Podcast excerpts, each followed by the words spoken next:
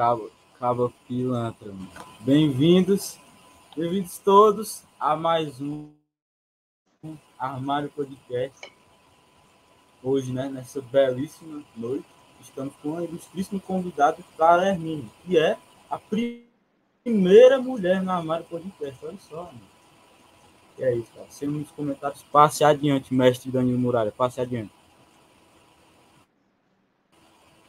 Olá, pessoais aí que estão aí. Uh, eu sou o estagiário aqui no Armário Podcast.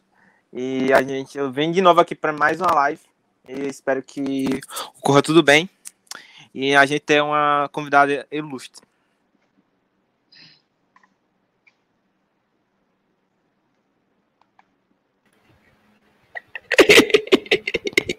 que é isso, maluco? Fale alguma coisa, pelo amor de Deus. É só esse legal aí.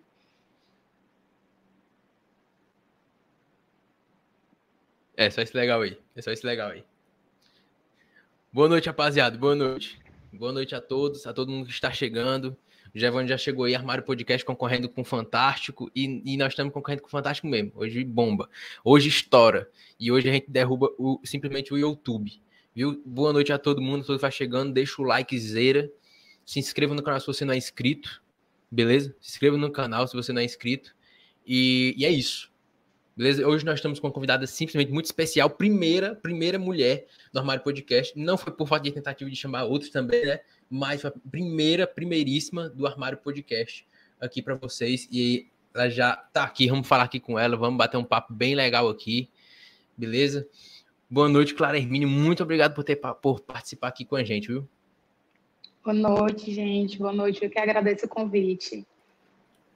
Show de bola. Antes disso, né, eu, queria pedir para o Tobias colocar aí, porque eu tô com preguiça. Colocar aí os nossos apoiadores, por favor, Emanuel. Coloque nossos apoiadores antes da gente iniciar o nosso papo, nossa conversa. Por favor. Aí, ó, a Spacebook oficial, tá? A ponta oficial é o arroba deles aí no Instagram. Vocês podem é, seguir eles aí no Instagram, tá?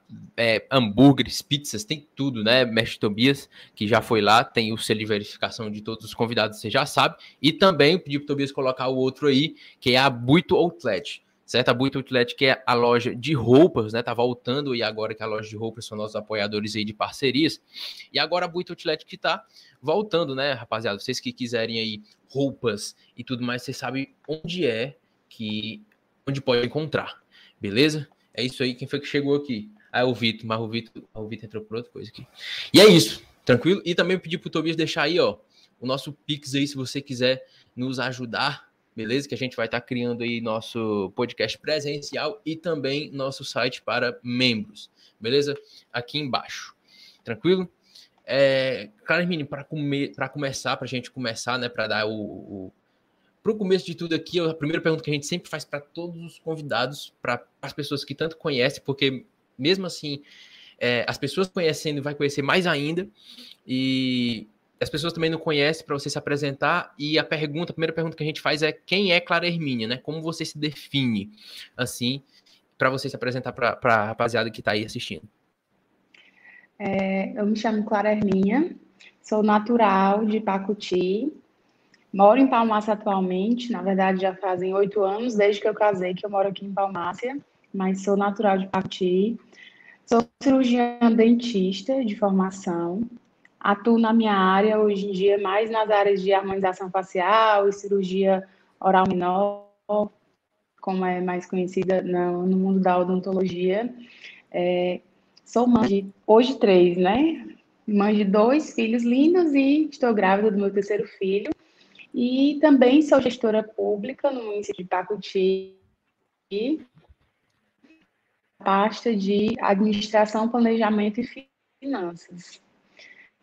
Quando a gente pensa em definição, né, para as pessoas que estão assistindo, da vida, da vida, eu vou dessa forma.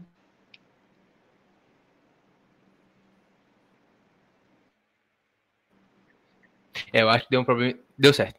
É, entendido, entendi. Oba, Kaique fez uma per pergunta para Clara. Por favor, Kaique, pergunte. Você, você parou no meio do caminho. Você fez a pergunta e você parou no meio do caminho. A pessoa já tá chegando aqui, a Júlia, a Riane, o Ítalo, é, a Valdiane, o Kaique vai perguntar aqui, fazer perguntas.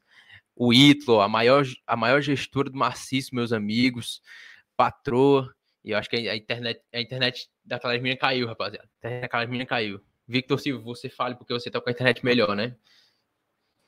Cara, a minha internet eu também, cara. Caiu também, verdade. Agora voltou, Verdade. agora voltou. Voltou. Voltou de certeza. Hoje é dia da internet, caiu. Peraí. Qual o servidor de internet, amigos? Já sabemos qual é. Já sabemos qual é o servidor da internet. Vocês da internet. Ser- servidor não, provedor, aliás, provedor. É, é verdade. Já sabemos Servidor não, bem provedor. é. Essa TV do Victor de Jesus não desliga mais. Ó, a rapaziada que tá aí. o Mostra aqui, mostra aqui a TV, mostra. Tá aí, a TV tá passando o nosso, nosso, nosso podcast, viu? A TV tá, tá passando o nosso podcast. Né? Ó, voltou. Vamos ver, vamos ver se voltou a internet. Inclusive, o Armário Podcast tá com, com muito azar, né, cara? Vocês esse podcast. Vitor Silva. Por causa de você, Vitor Silva, viu? Por causa de você. Cara, É, não foi culpa minha ter visto aquilo. Não, para você entrar, meu Deus. Depois que você começou a Esse estagiar no. Esse estagiário, esse estagiário tá complicado. Depois que você estagiou. Tá ouvindo, Clara? Deu certo a internet?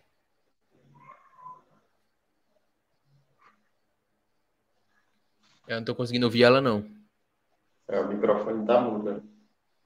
Tá mudo, mas tá. Não, tá ligado aqui, mas é porque eu não tô conseguindo Tá ouvir ligado. Mas, hum.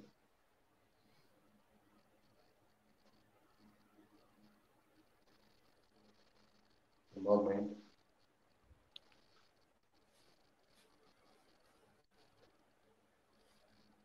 Muralha. Acho que a gente tá Opa. zicado. Cara, aqui, ó. Zicaram o armário. Eu vou procurar, viu? Eu vou procurar quem foi que zicaram o armário, olha. Live de. Qual foi a primeira live que começou? Não, Ricardo Din foi. foi adiado. Aí foi, a Renan também não deu certo. Frases. Me A do? Edson Frase. Pronto, agora sim. Show. Tô ouvindo. Não, fui- não fui eu que fiz macumba. Deu certo, deu certo. Agora show. É, o, o, o Ítalo tá por aqui e falou, ó. A maior gestora do Marciço, meus amigos. Olha aí. Agora a gente vai. Eu quero, eu quero falar um papo muito bom sobre, sobre principalmente essa questão de, de gestora, né, do, do, do Marciço. É, mas antes eu quero falar um pouquinho sobre é, se é formada em odonta, é, meu nome é cirurgião dentista, cirurgião dentista.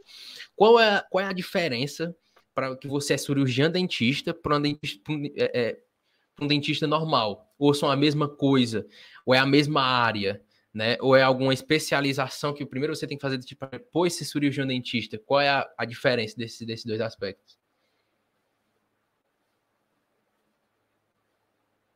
Não, não tô. E Eu acho que é agora? o fone. Estão- Agora sim. Estão me ouvindo? Então, são os fones, o problema. Deixa eu tirar aqui.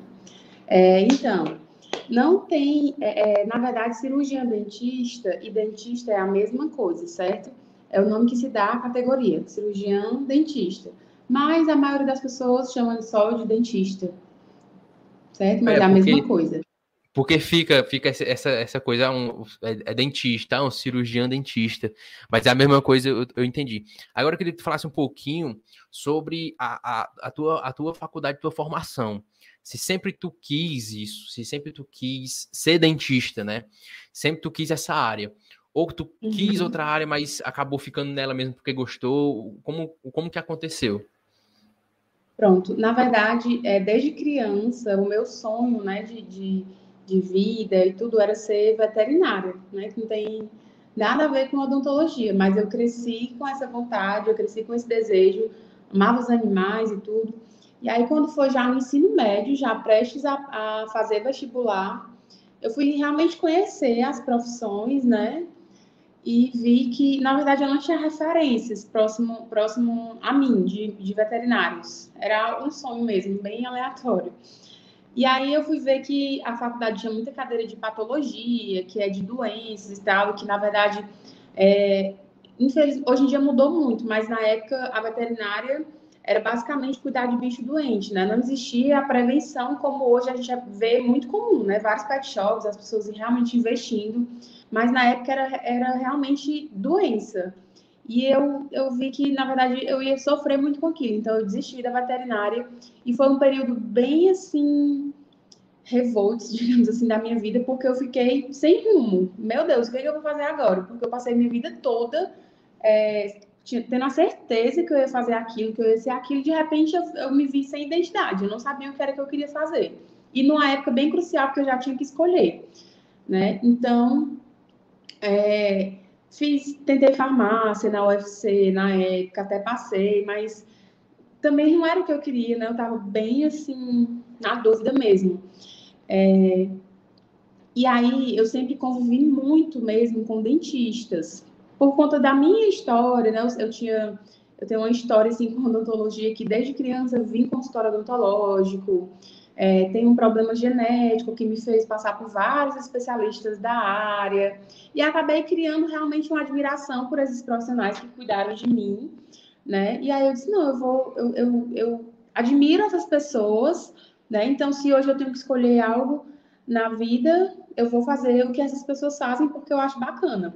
Na época eu também tinha, tinha na verdade sempre foi, né? Uma grande influência na minha vida que é o que é o Marcos, que é prefeito de Pacuti, ele é médico é, e ele queria muito que eu fizesse medicina, só que, assim, eu, eu não, realmente não me via, né? Não imaginava fazendo aquilo. Admirava muito a profissão, mas não me imaginava. Apesar de odontologia ser parecida, ele está na área da saúde, mas como eu tinha convivido muito né, com aquelas pessoas que tinham cuidado de mim, eu achava muito bacana e eu queria aquilo. Então foi, foi dessa forma o processo, mas não foi algo que eu sempre quis fazer ao longo da minha vida, não. Então, mas tu acha que, por exemplo, é, quando tu encontrou a área, tu acha que perdeu muito tempo? Tu se arrepende de ter perdido muito tempo em questão da área? Ou tudo que tu viveu, tu acha que valeu a pena? Eu ter vindo até chegado até a, a ser dentista? Ou tu acha que perdeu tempo tentando, por exemplo, farmácia? Ou é, é ou outras profissões que tu queria? Eu acho, eu acho que tempo é algo bem relativo, né? Assim, porque eu acabei amadurecendo ao longo do processo. Não foi tanto tempo, tipo, no terceiro ano, né, do, do ensino médio, eu já estava nessa, tipo, que eu não sabia mais o que era que eu, que eu queria, mas já ainda não tinha certeza se eu queria odontologia. Então, meu primeiro vestibular na época não tinha, não existia Enem, né? Foi 2008, 2009 e não existia o Enem, então você só podia escolher um curso. E eu gastei meu cartucho, digamos assim, na farmácia, né? Mas, se eu tivesse tentado odontologia na época, pela pontuação que eu fiz, eu não teria passado. Então, foi muito importante eu ter tentado farmácia e ter passado, porque isso me garantiu uma bolsa integral no ano seguinte do cursinho, na, no Colégio Farias Brito. Eu, eu, já era estudante do colégio, mas eu tinha um, um bom desconto, por ser da, da turma que eles chamam de turma especial, já tinha um bom desconto, mas eu consegui é, não pagar nada no ano seguinte, graças ao fato de eu ter passado em farmácia. Então, isso me garantiu uma bolsa. Talvez se eu tivesse tentado odontologia de primeira, com aquela pontuação, eu não teria passado e não teria conseguido um ano de estudos é, gratuitos, né? Então, de certa forma, me foi muito útil. Então, eu acho que eu não me arrependo, né, desse período. O, o período do cursinho, ele me amadureceu muito, né? Eu, em, em, todas as formas, não apenas, assim, na minha profissão, na minha carreira, mas até hoje reflete na minha vida é, pelo fato de eu aprender, é, de eu entender que eu preciso ter paciência, de que eu preciso ter fé, de que eu preciso persistir. Eu me preocupo muito, inclusive, hoje em dia, com esse imediatismo dos jovens, de sair do ensino médio e achar que tem que entrar logo num curso e entra em qualquer curso. E aí lá na metade do curso se arrepende, e aí sim é tempo perdido. Porque você ingressa em uma faculdade que você não queria, você tira vaga de pessoas que gostariam de fazer aquilo, você gasta dinheiro público muitas vezes, ou dinheiro público ou dinheiro dos seus pais, né? Porque se é uma faculdade pública, você está ali usando dinheiro público, se não, seus pais estão fazendo investimento. Então, eu acho que vale muito a pena você realmente entrar numa faculdade tendo certeza da, que é aquilo que você quer fazer, certo? Porque isso sim eu acho perder tempo, né? Você fazer uma graduação inteira, ou então parte dela e depois dizer, não, não quero mais isso. Então, eu acho que o período do meu cursinho amadureceu demais, porque era uma fase que eu não tinha certeza de nada. na época não existiam pouquíssimas opções e eu só tinha a opção da universidade pública, porque minha mãe não podia pagar uma faculdade privada, não tinha FIES, não tinha ProUni, não tinha nada disso. Então, ou era pública ou não era nada. É, e foi um período que eu disse, ou, ou eu estudo ou eu estudo. Então, eu tive que realmente persistir, eu tive que ter muita fé, e isso foi uma lição de vida muito grande para mim. Eu acho que as pessoas deveriam passar por uma experiência parecida, sabe, na vida, porque tudo na vida é assim, né? Se você não tiver, se você se cansar na primeira tentativa, se você desistir, você corre risco de perder muitos sonhos, porque nem tudo vem vem de primeira para a gente, né? Com certeza, eu acho que eu acho que tudo vale a pena, né? É tudo, tudo é uma, uhum. uma experiência. E vai que você entrasse em farmácia e desse certo e gostasse, né? Então, seria aquela área seria sua. Então, você, você tentou é, da, da, daquela forma e quando você gostou da área, pronto, parou em, em, em cirurgia dentista porque gostou daquela área. É, quando tu terminou já de, já de se formar, tu começou já a trabalhar como cirurgião dentista ou começou já na área pública, como, que, como tu atua hoje? Ou, ou foi trabalhando em é, empresa privada, ou empresa pública, ou, ou público, no, no, ou em prefeitura mesmo, como cirurgião dentista? Pronto. Essa é uma pergunta bem interessante, porque, assim, a minha graduação toda, né, eu participei de vários projetos, eu participei de várias. É, sabe, eu tentei agarrar todas as oportunidades que a universidade podia me dar, de aprender além do que a, a, a cadeira, as cadeiras ensinavam, né? Projetos de extensão, projetos de pesquisa, fui bolsista, né, tendo responsabilidade ali é, ganhando, é, sendo remunerada, mas também tendo responsabilidades. E, mas eu foquei muito, sim, é, eu tinha certeza que eu queria fazer uma especialidade chamada cirurgia e traumatologia bucomaxilofacial. Eu dei plantão por mais de dois anos no, no Instituto Dr. José Frota, como estagiário da Liga do Trauma, que era um projeto que a UFC tinha, assim, maravilhoso. Eu tinha certeza que eu queria aquilo para a minha vida. E já no final da minha graduação, mais uma vez, eu mudei de ideia, né? Eu, eu, foquei muito, hoje em dia eu sou muito tranquila com isso, sabe? Porque eu, eu sempre fui muito assim, eu, eu, sempre tive muito hiperfoco nas minhas coisas. Aí eu quero veterinário, quero veterinária, e de repente, quando eu mudei de ideia, eu fiquei sem chão. Aí eu quero bucomaxilo, quero bucomaxilo, de repente, meu Deus, o que, é que eu faço agora? Mas isso não é, não, a, a história com o bucomaxilo foi um pouco diferente da veterinária, porque não foi porque eu tivesse me desencantado com a, com a área, de forma nenhuma, né? Até hoje super admiro. Mas é porque eu tive que fazer realmente escolhas. Eu já estava casada na época há mais de dois anos. Eu casei é, no, na metade da minha faculdade, na metade da minha graduação. E a minha vida, ela não era só a vida profissional, né? Eu também já tinha uma vida pessoal, também já tinha os meus sonhos. E eu vi que aquilo não ia casar com o restante dos sonhos que eu tinha, né? Que era de ser mãe, cedo, né? Que era de realmente construir a minha família. E aí eu tive que abrir mão desse sonho, porque a bucomaxila é uma profissão, ela, ela é bem assim, uma rotina bem puxada, né? A residência em si é bem puxada, que é a formação, né, para você se tornar especialista na área. E depois disso, né, uma vida também bem puxada, e aí eu, eu abri mão.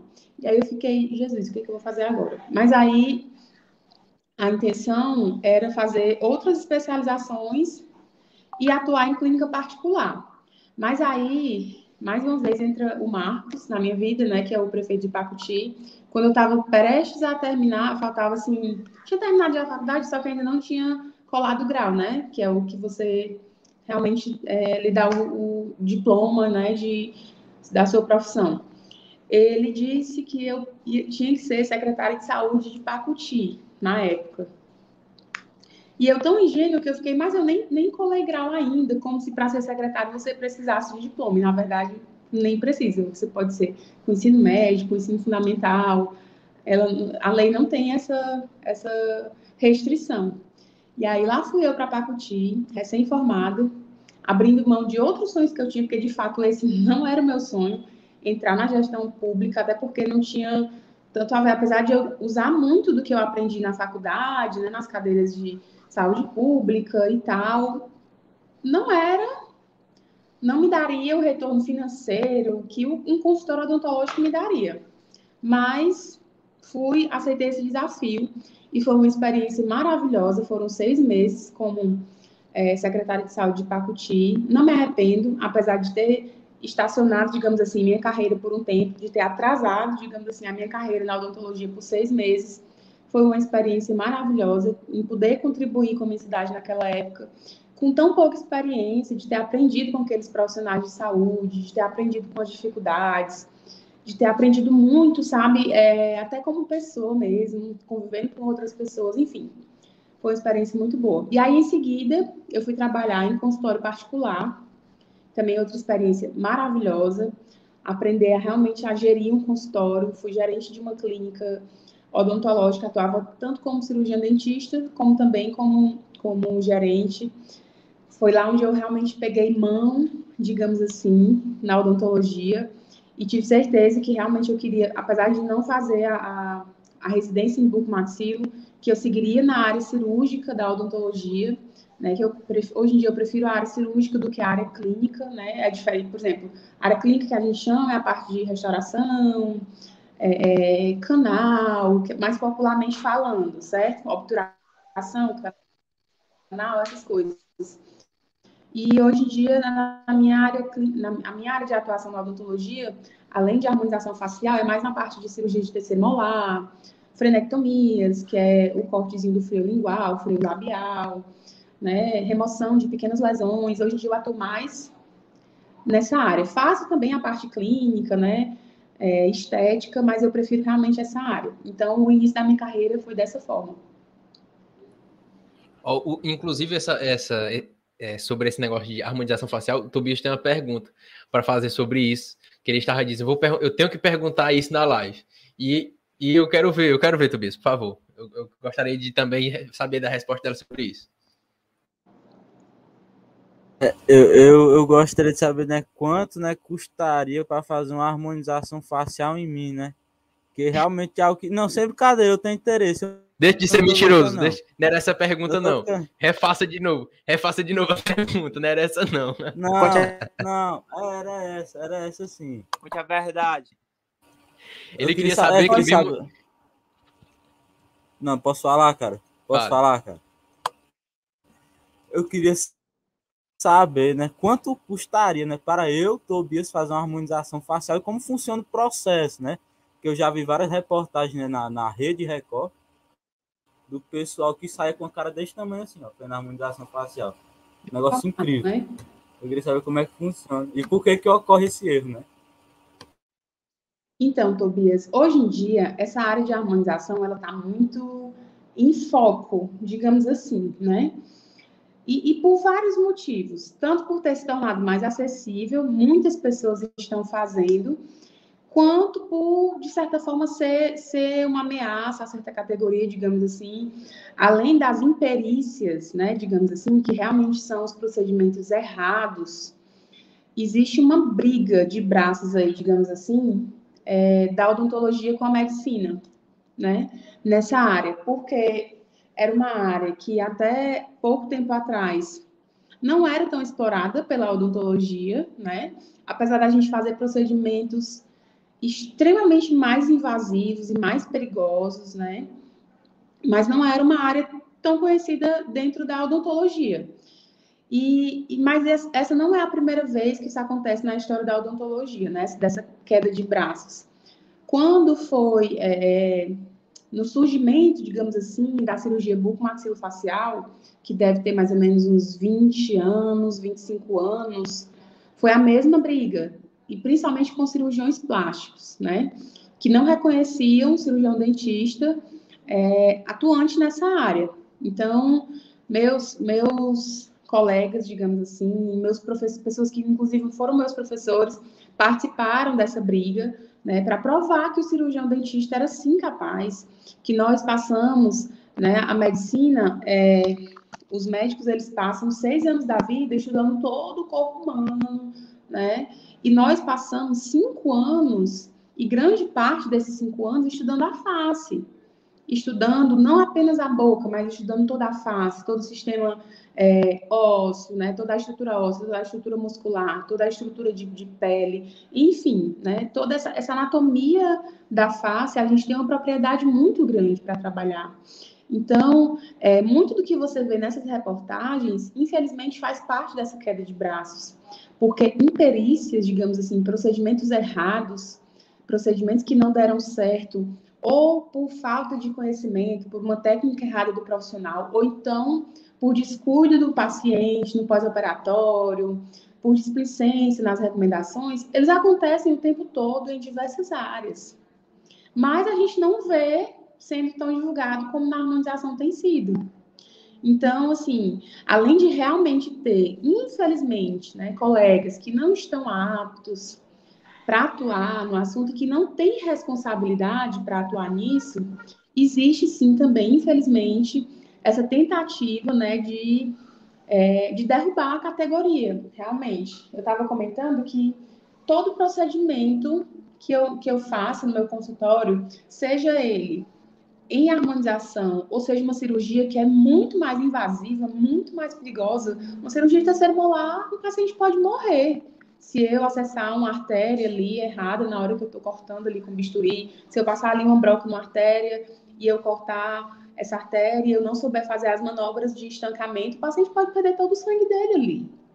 Então, quer dizer, o risco é muito maior. Só que vocês, vocês não escutam falar sobre isso, não é verdade?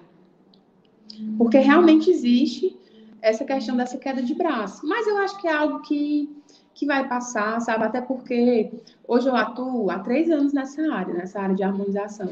E eu tenho pacientes que estão comigo, estão comigo exatamente nesse período, de três anos. Então, tipo, ninguém fica com um profissional tanto tempo se não confiar no trabalho, né? Se não, se não ver que aquele profissional realmente estuda sobre aquilo, investe, né, em bons produtos, tem uma técnica boa, é responsável, não, não faz procedimentos simplesmente pelo que o paciente quer. Por exemplo, você me perguntou quanto seria para fazer uma harmonização em você.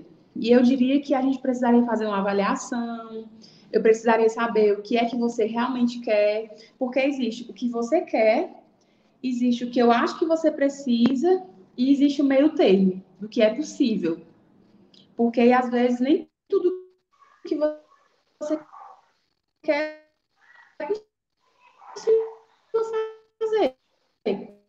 Eu, eu vou conseguir fazer, ganhar o seu dinheiro e não entregar o resultado que você espera. Então, é preciso existir esse, esse diálogo entre profissional e paciente, né? profissional e cliente, porque são nossos clientes, para que o procedimento seja feito com responsabilidade, com segurança, para que você não chegue nas manchetes da Record. certo? Oi, Tobias. Então, acho Ei, que é isso. Ô, ô Tobias. É porque tem. Tu, é, tu tá vendo aí, né? Tu tá, tu... Vai, fala aí, fala aí. É, boa noite primeiro. É, porque tem muita gente que é, quer fazer o rosto do Ken, da Barbie, não sei o quê, e acaba que estranho. Né? Aí eu acho que são essas mais que vão parar na, na televisão. Aí é, a senhora acha que deve que o, o profissional ele não entrega o que a pessoa pediu ou, ou, ou não sei, ele quer só o dinheiro da pessoa. Pronto. Como é teu nome? Desculpa. É Lucas. Lucas. Lucas. Então, o que eu acho que acontece, assim, tem gente, inclusive eu vi até um, eu não lembro como era o nome do rapaz, eu acho que ele era cantor, que ele fez uma harmonização e ele simplesmente se arrependeu. Eu, inclusive, gostei do resultado, achei que ficou bacana, que ficou natural, mas ele não gostou. E isso pode acontecer. Por isso que é tão importante. Eu vou. Não, mas eu acho que eu não vou achar aqui. Eu estou aqui no meu. No, no, lugar onde eu atendo, também, aqui em Palmácia. Mas eu não me preparei, eu devia ter deixado uma ficha aqui minha de atendimento. A primeira coisa que eu pergunto, a primeira coisa que eu pergunto no meu atendimento é: qual sua queixa principal? O que lhe trouxe aqui? Qual, porque às vezes você pode chegar, tipo, ah, eu, eu, eu, me incomodo com as minhas rugas, eu me incomodo com o meu nariz, eu me incomodo com a minha boca. Tá, mas o que é que mais te incomoda? O que é aquilo que você se olha no espelho e que você diz, poxa, eu, eu, se eu pudesse mudar uma coisa, eu mudaria isso.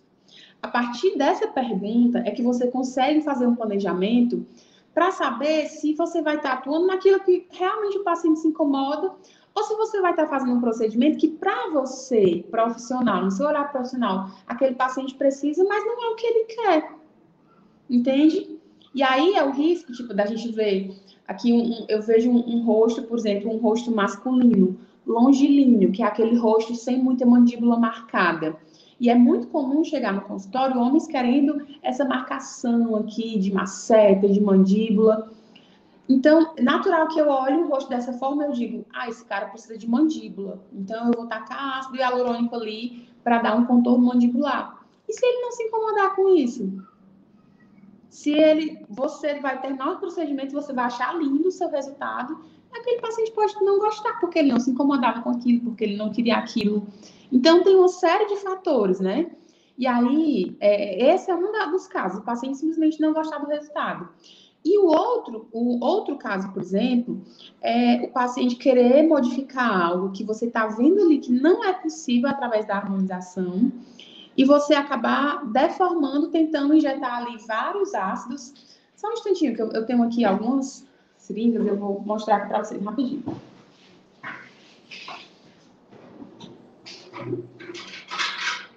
Já já eu tenho uma enquete para vocês, anfitriões do armário, viu? Sobre a harmonização facial. Se preparem.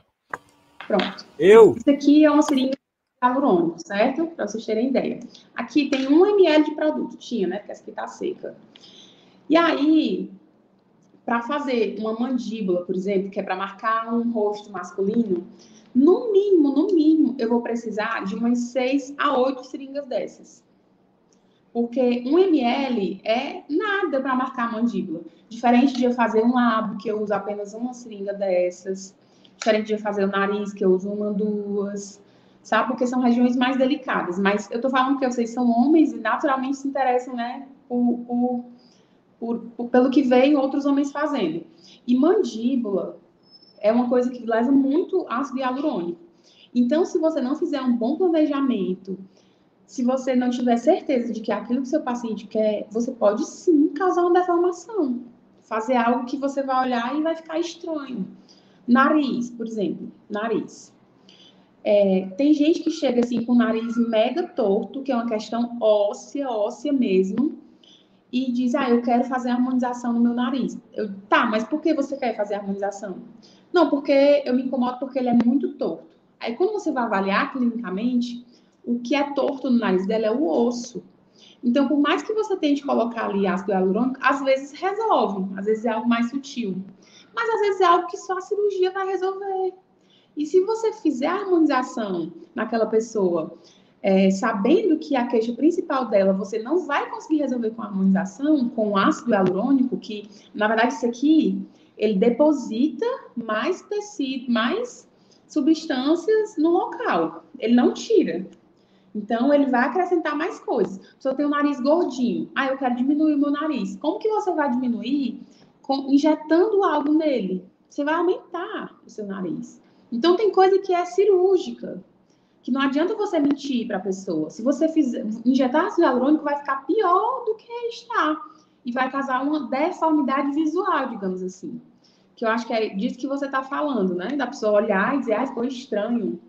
Isso, Algo muito diferente. Isso acontece muito também aqui nas maçãs do rosto. E muito homem também faz isso. Que é colocar ácido para ficar com isso aqui bem marcado. E aí, quando você vê, poxa, tá muito estranho. Tem muita gente que chega no meu consultório com a face assim, relativamente cheinha, diz, ah, eu quero fazer uma harmonização. Cara, você já tem uma. Você se incomoda porque o seu rosto é gordinho. Como que eu vou injetar mais produto você vai gostar. Você não vai gostar do resultado. Vai ficar estranho.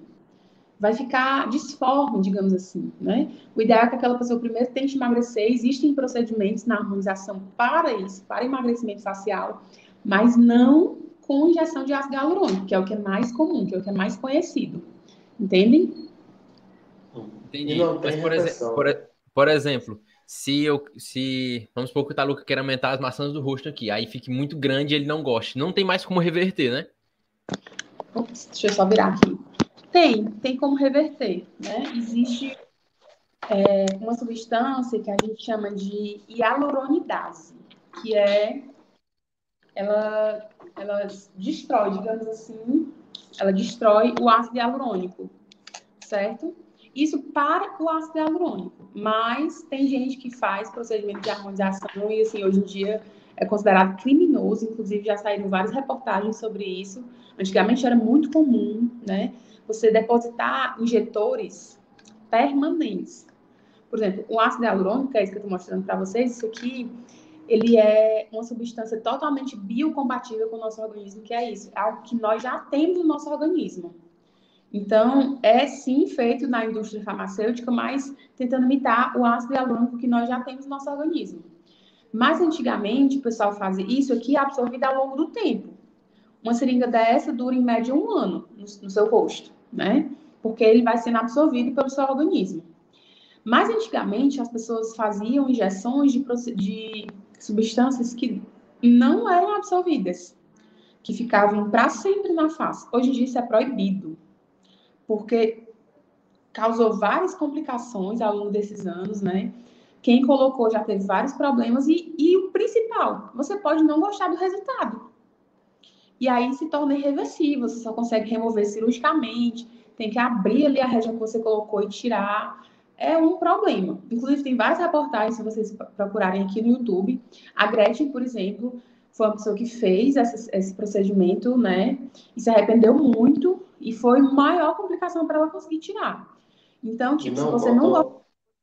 Não volta muito... super normal.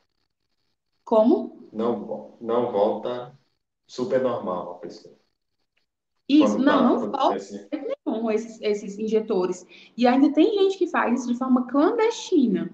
Por incrível que pareça, é mais comum você encontrar médicos fazendo é, é, esse procedimento. A gente conhece esse produto, é, ele é chamado PMMA, né? É, é uma sigla, na verdade, de um nome americano, né? Da substância. E tem gente que faz ainda de forma clandestina, né?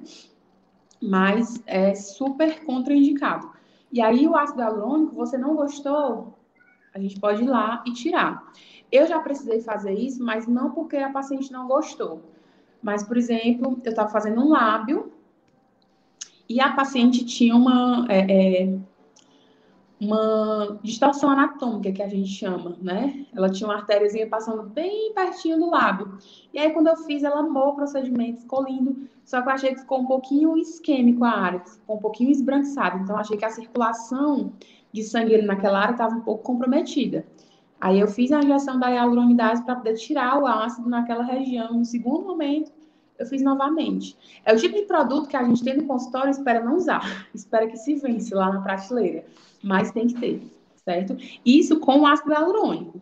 Mas com o Botox, por exemplo, que é que a gente faz para congelar ruga, né? Que é o que levanta a sobrancelha, que tira essas ruguinhas aqui e tal.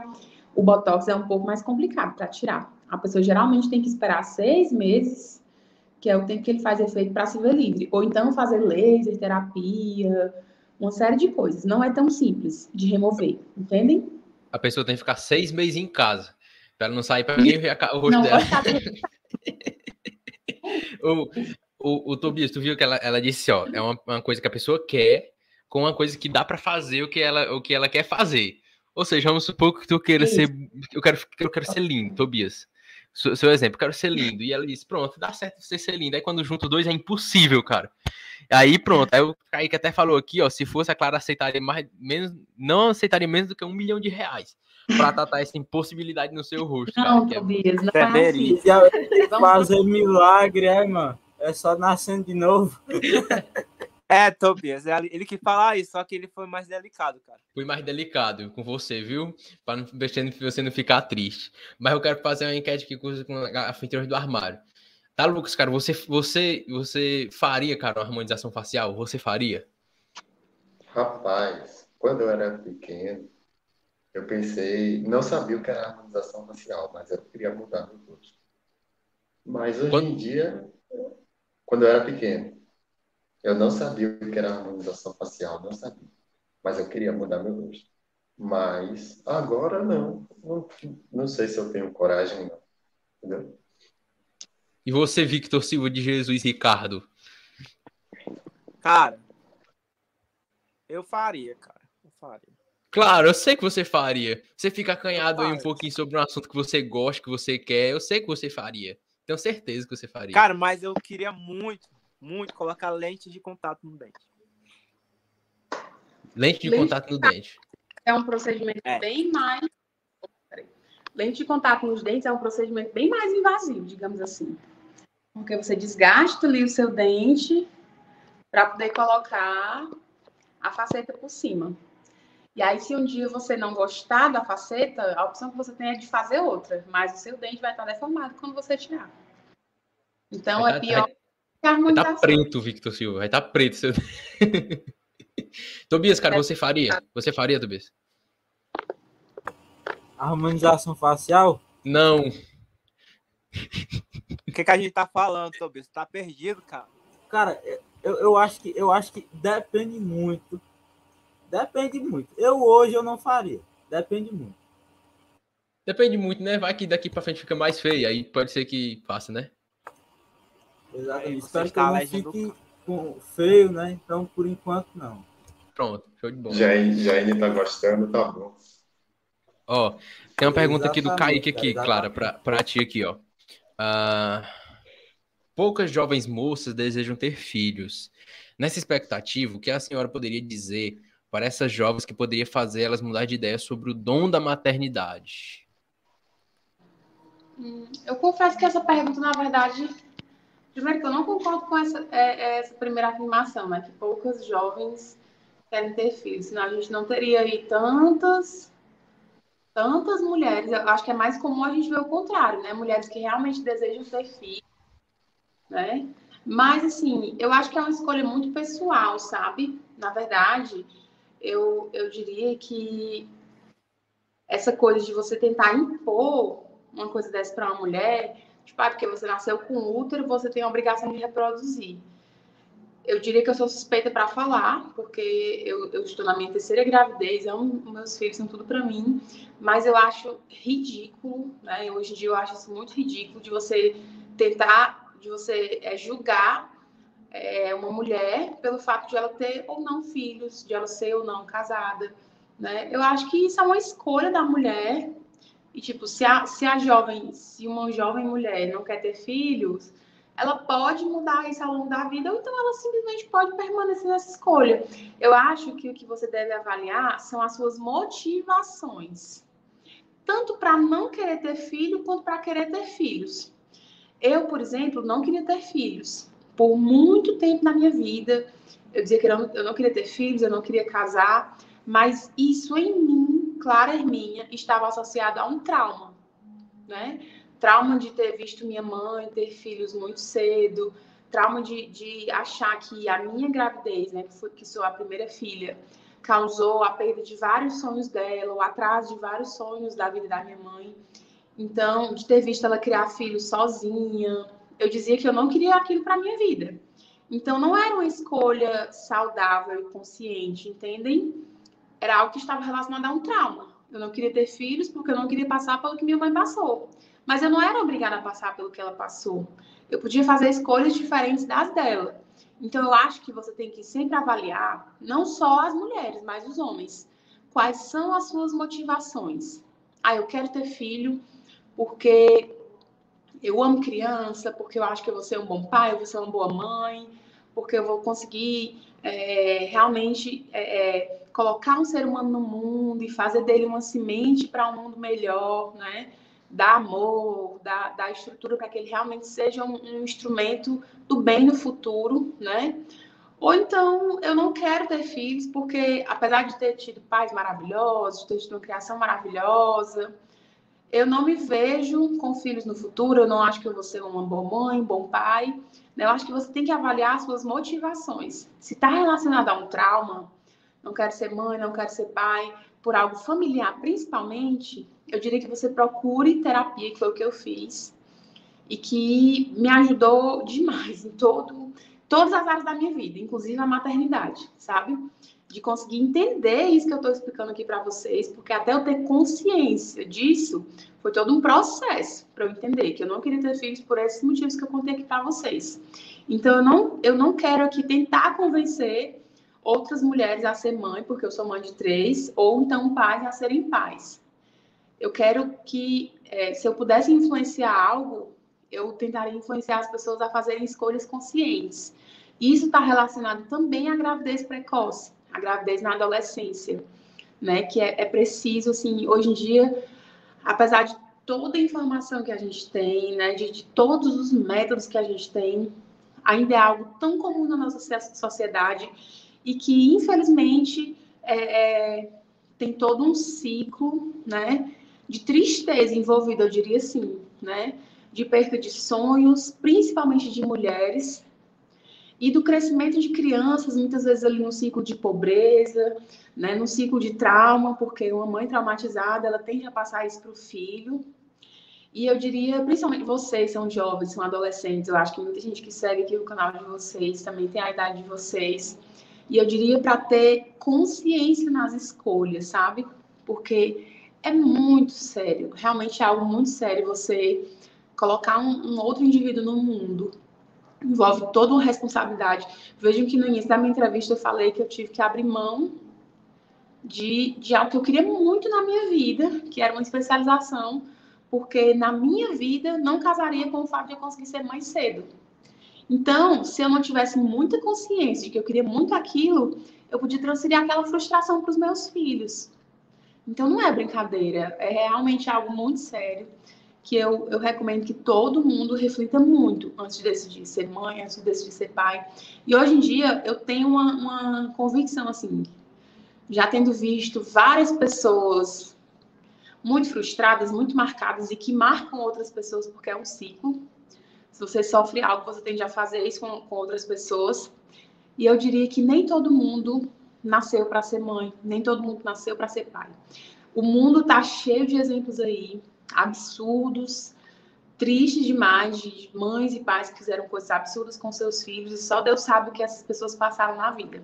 Então, eu diria que nem todo mundo nasceu com essa missão. Então, longe de mim aqui tentar convencer alguém, né, a, a decidir isso, até porque não é uma decisão que envolve só a sua vida. Você está falando de outro indivíduo. Eu falaria desse assunto aqui a noite toda, gente, porque eu acho extremamente complexo. E o tempo é seu, e o tempo é seu. E Kaique, para você, Kaique, ó, aquela famosa Tubiz, ó. Lá em tempo real enxadada aí no Kaique pela sua pergunta errada, viu, Kaique? Você errou na sua, na sua pergunta. Mas aí, que Não. belas palavras, viu? Claro, que belas palavras. Maravilhosa pergunta. Porque deu, todo esse, deu toda essa, essa discussão, foi muito boa. Verdade, viu? Obrigado, Kaique. Discorde disso aqui. Por por causa da sua pergunta, a gente criou esse assunto. Me desculpe, Kaique, eu te amo. Muito obrigado por estar aqui nessa, na, na live aqui. Mas, ó, passando, passando para outro assunto aqui que a gente tem que, tem que falar, claro. É, sobre o teu papel, né, também no município de Pacuti, que, que é bem interessante. A gente falou muito sobre a, a tua carreira profissional, sobre as tuas profissões, mas também tem uma profissão muito importante que é no município de Pacuti, né? Então, tu tem uma, uma, uma, missão também muito grande no município, que como tu falou, já foi é, secretário da saúde e agora está sendo também tem um papel muito importante agora. Inclusive, o Kaique fez uma pergunta lá em cima, eu já, já vou ler, não sei qual foi, vou, vou ler já já. Mas secretário de Administração, Finanças e Planejamento. Planejamento.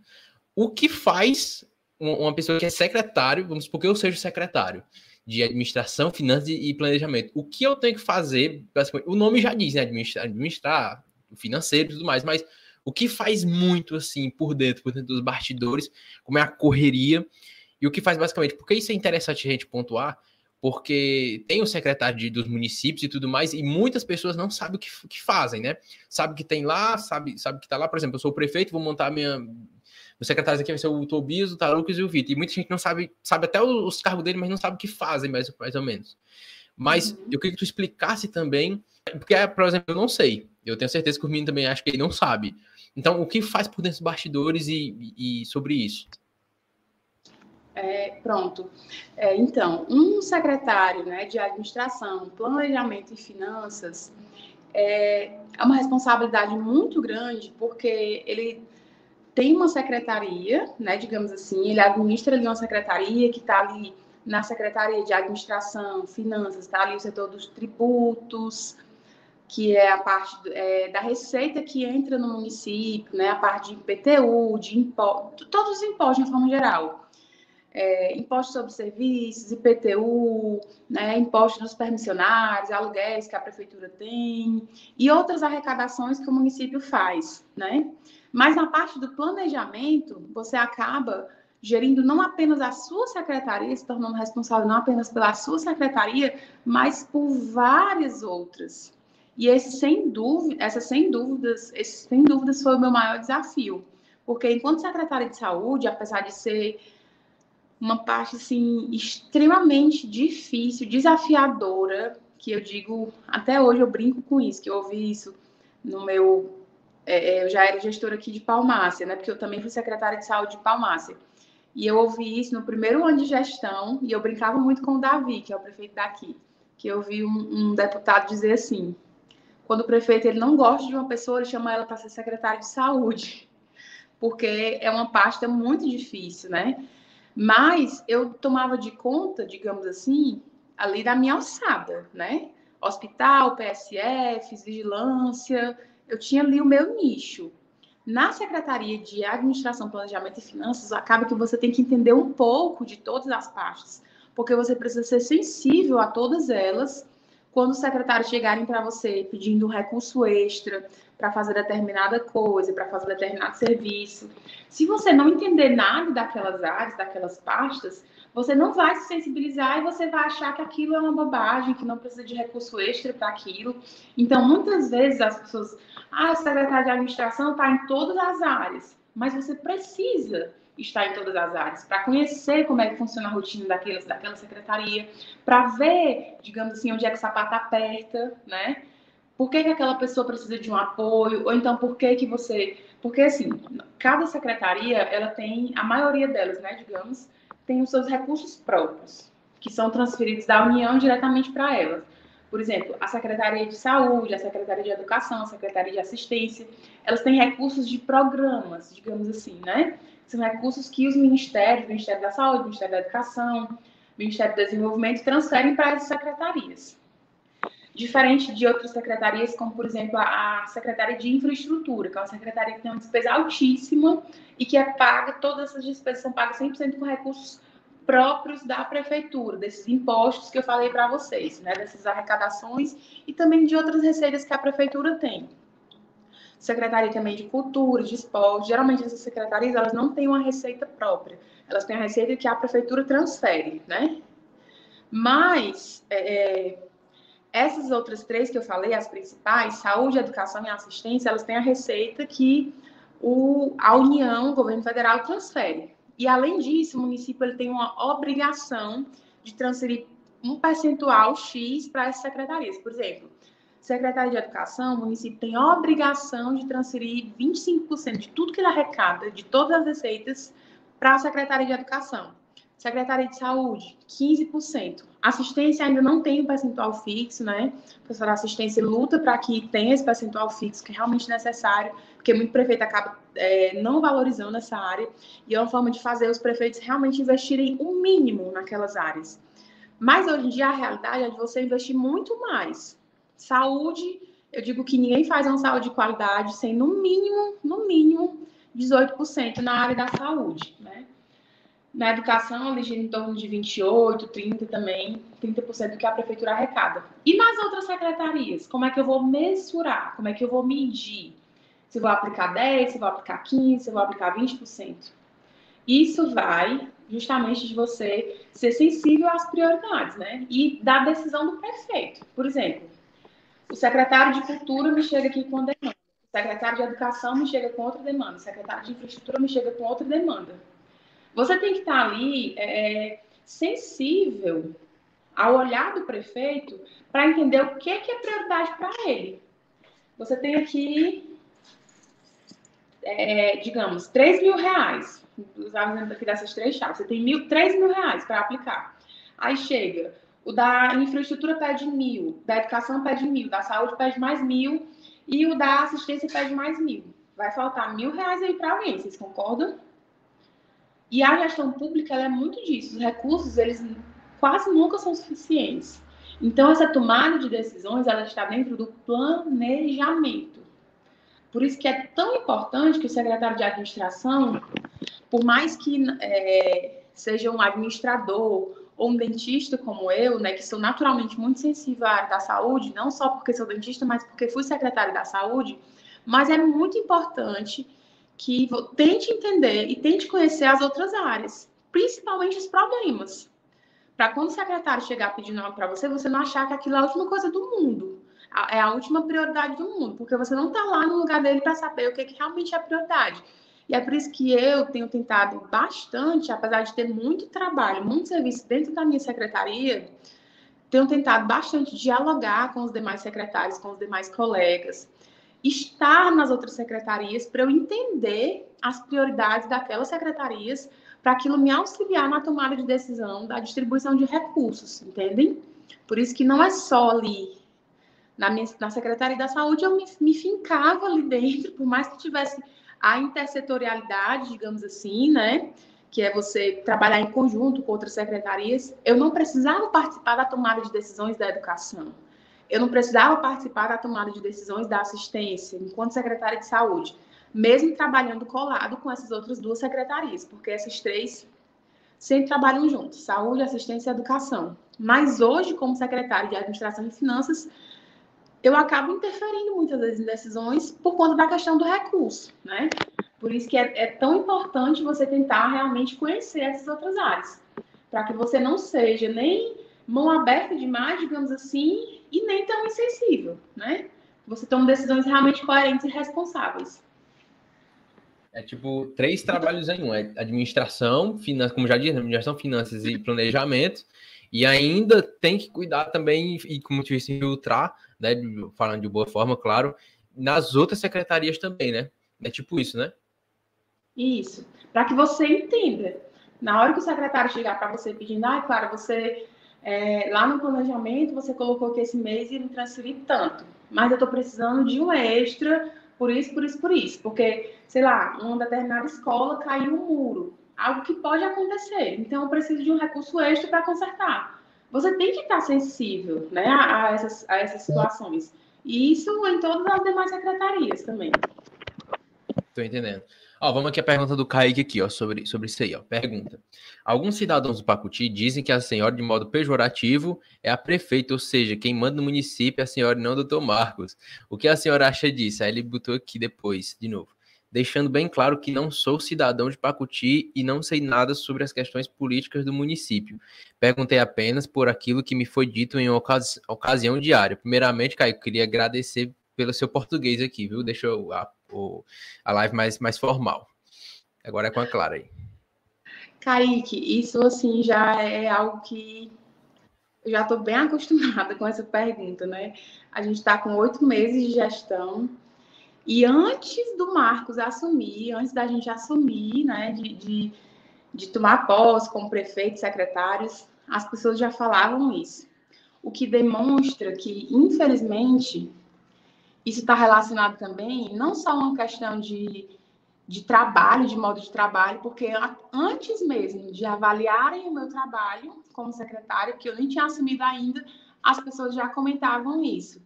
Também está associada, como você falou, uma questão pejorativa, pelo fato de ser eu. E eu diria além, está associado também a uma questão de machismo. Porque em todo município, em toda cidade, é normal, é natural que o prefeito tem ali um braço direito, digamos assim, uma pessoa que é da confiança dele, né, que ajude a resolver as coisas, que ajude na tomada de decisões. E você não vê esse tipo de julgamento quando essa pessoa é um homem. Né? Infelizmente, né, existe muito, muito, mas muito mesmo essa questão do machismo. Existem outras pessoas ao lado do Marcos que também auxiliam muito nessa tomada de decisão, decisões, que são homens e que não passam nem de longe pelo julgamento que eu passo. Né? Então, assim, hoje eu não tento de forma nenhuma provar nada para ninguém. Eu acho que o tempo, ele é o senhor dos senhores, né? O, o, o trabalho, ele, ele é consolidado com o tempo, não existe mágica, não existe nada da noite para o dia. Quem, quem simplesmente quer falar, quem quer realmente diminuir, quem quer apenas ser pejorativo, Kaique, vai continuar sendo, independente do que eu faça, independente do que eu fale, né, vai continuar sendo. Mas quem tem essa visão, às vezes por algo distorcido, simplesmente por estar reproduzindo algo que ouviu, eu tenho certeza que ao longo do tempo, ao longo do nosso trabalho, vai desmistificar isso, né? Porque o Marcos é um prefeito extremamente presente no município, às vezes até me surpreende, porque ele passa um tempão ali no gabinete, despachando, conversando com as pessoas, diferente até de outros prefeitos do município, né? Isso não era comum. A prova era de que quando nós assumimos, por exemplo, a prefeitura estava acabada, porque o prefeito não tinha o hábito de estar lá, conversando com as pessoas, dialogando, despachando. E eu acho que o Marcos passa até muito tempo lá, né? Então, quer dizer, não há motivos para as pessoas falarem isso, porque ele é um prefeito extremamente presente. Inclusive, as pessoas achavam, né, pelo fato de ele ser médico, que ele abandonaria a cidade. Muita gente dizia isso, né? Que ele não estaria presente, que ele entregaria a prefeitura na mão de outras pessoas. E isso não aconteceu. Ele é extremamente presente. Às vezes ele chega, tem dia que ele chega na prefeitura, ele é o primeiro a chegar e sai ligando para todo mundo assim, cadê vocês? E chegar ainda assim, meu horário de trabalho ainda não começou. Ele chega às seis e meia da manhã na prefeitura e sai ligando para o povo querendo trabalhar, querendo resolver as coisas. Então, ele é um prefeito extremamente presente, extremamente participativo, né?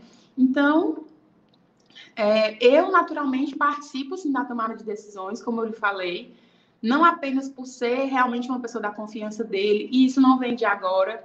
Eu fui criada assim, colada no Marcos, tenho ele não apenas assim como um, uma pessoa da minha família, mas eu diria que como um pai, né, que foi uma pessoa que me auxiliou na minha vida em várias formas, principalmente assim na, na, minha, na orientação realmente da minha vida e já fiz muitas coisas por ele também, como eu falei para vocês, né, a ponto de é, recém-formada, com várias propostas de emprego, largar tudo para ser secretária de saúde de Pacuti, ganhando metade do valor que eu ganharia como cirurgiã dentista em outros empregos que eu tinha oportunidade.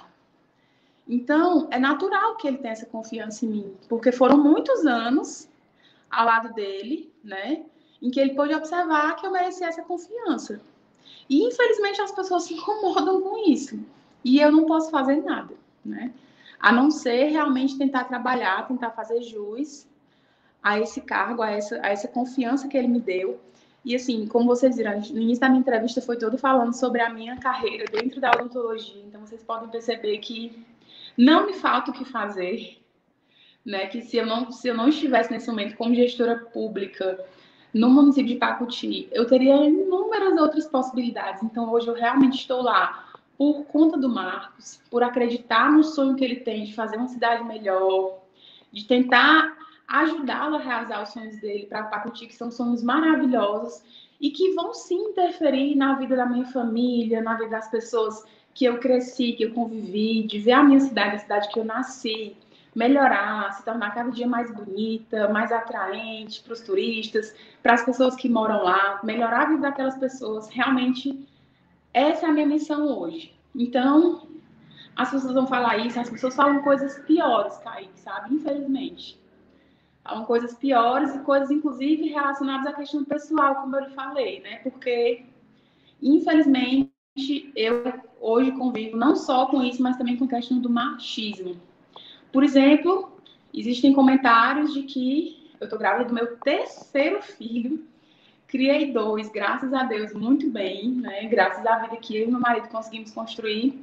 Mas tem gente que diz que hoje eu estou grávida do meu terceiro filho, porque o acesso à prefeitura é tão bom que até um filho eu fiz porque o dinheiro está fácil. Vocês imaginam que um homem seria julgado por isso? Não. O homem não engravida. Eu não deveria ser julgada por isso. O fato de eu estar grávida não tem nada a ver com o meu trabalho. Mas as pessoas comentam até isso. É pessoal, você... né? Isso. Para você entender que, tipo, um homem jamais passaria por isso o fato de eu ser casada com o vice-prefeito da Palmácia. Se eu não fosse casada com ninguém, se eu fosse solteira, se eu fosse divorciada, se eu fosse viúva, o que é que o meu relacionamento tem a ver com o meu trabalho? Nada. Não deveria ter nada a ver. E são julgamentos que, infelizmente, só mulheres passam.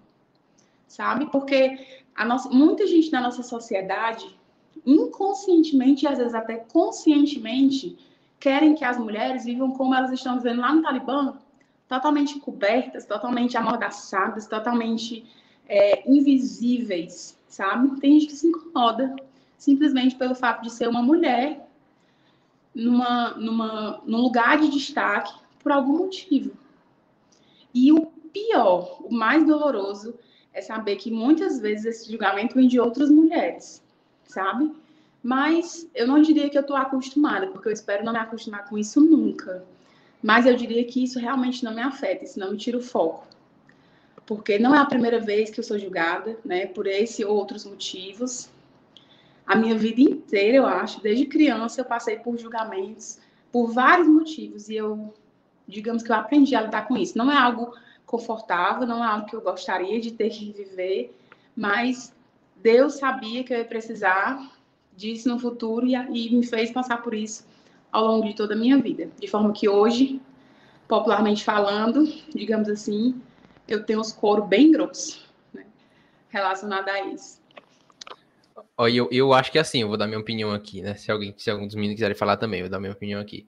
Eu acho que é, é a mesma história de, por exemplo, se a pessoa está crescendo em algo, ser muito falado, né? Então, se eu acho que se você não estivesse, por exemplo, fazendo nada é, por Pacuti ou, ou, ou, na prefeitura, eu acho que, por, exemplo, não estaria falando. Então, quando fala é porque tá realmente fazendo algo, né? Tá fazendo algo, tá, tá fazendo o trabalho, por isso que eu acho que eu acho que fala. Porque tá mostrando o serviço, acho que fala. Não sei, não sei o que, eu, o que, eu posso falar, porque eu não sou muito por dentro em, em si. Pode ser, não sei, pode ser oposição, pode ser inveja, ah, algo, algo do tipo, né? É, pode ser oposição mesmo, né? Oposição tentando destruir. E árvore que não dá fruto não leva pedradas. Exatamente. Então, eu acho que assim, por exemplo, nós aqui, do, vamos supor que a gente aqui da, do nosso canal, a gente cresce de um dia para o outro. Ah, pode ser que a gente diga, ah, mas só estão assim por causa disso, daquilo. Ah, comece a falar mal.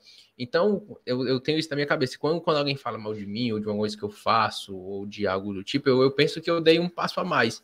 Está ficando mais difícil eu dei um passo a mais. Eu sempre penso assim, tá, tá entendendo? Se eu, se eu, por exemplo, estou andando muito bem e o Vitor fala de mim de alguma coisa, tipo, eu nem ligo. E eu acho que às vezes eu fico feliz porque eu sei que eu estou sendo visto eu sei que o meu trabalho está sendo feito. Eu vejo, eu vejo dessa, dessa forma aí. E o Kaique falou aqui, ó, também. Ele respondeu aqui, ó. Acredito que, independentemente de qualquer situação, questões políticas se podem desembocar em, ofensas, em ofensas pessoais. E realmente é verdade. Podem ir para ofensas pessoais mesmo, que é uma coisa que, que, não pode se misturar. Mas esclareceu muito bem, cara. É. Esclareceu muito bem. Sim, Kaique, elas podem, mas elas não vão na mesma frequência que elas vão quando são mulheres. Pode ter certeza disso. E os números mostram isso, né? Os índices mostram isso.